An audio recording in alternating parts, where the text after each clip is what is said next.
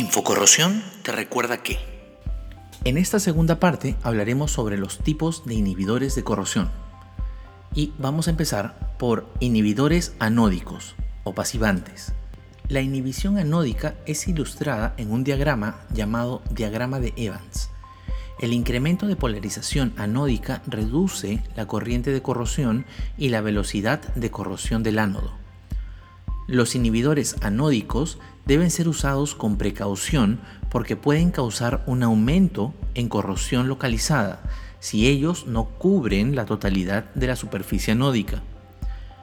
Existen dos tipos de inhibidores anódicos, los oxidantes y los no oxidantes.